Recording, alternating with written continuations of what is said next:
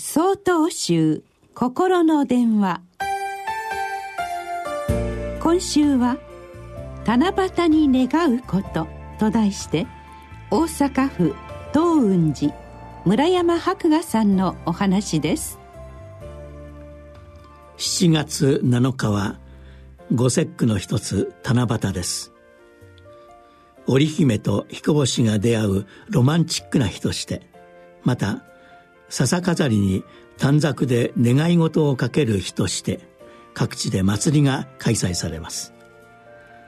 でもこの七夕がお盆に関係の深い日だということはあまり知られていません。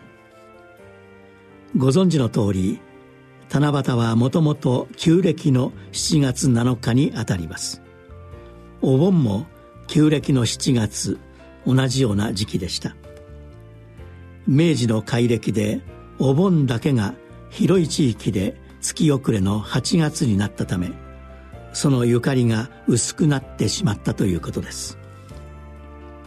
そう考えるといろいろ思い当たる節があります。七夕の棚はお盆にご先祖様を祀る奨励棚を指しバタは奥用で使う五色の旗五色旗を示すという説があります。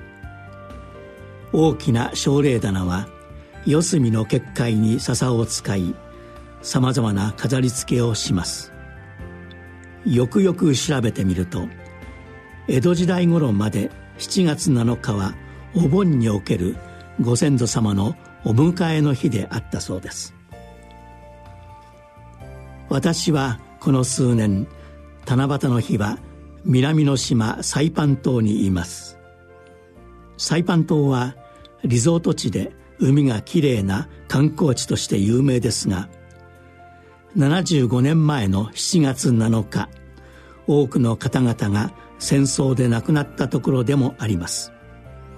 そのご遺骨もまだ持ち帰りきることができずにいます。私は七夕の日には茶物人の方々現地に住む皆様と共に過ごします。そしてお盆にちなみ心より手を合わせ亡くなった多くの方々の冥福を祈るようにしています。日本には七夕をはじめ賑やかで楽しい祭りがたくさんあります。しかしその古来からの祭りの多くが人の命を悼みその冥福を祈り願う心と深く関わりがあります。だからこそ祭りでは賑やかに今ある命のありがたさをかみしめるように楽しく過ごすのでしょう。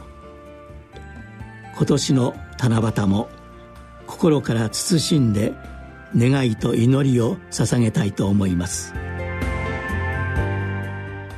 7月9日よりお話が変わります。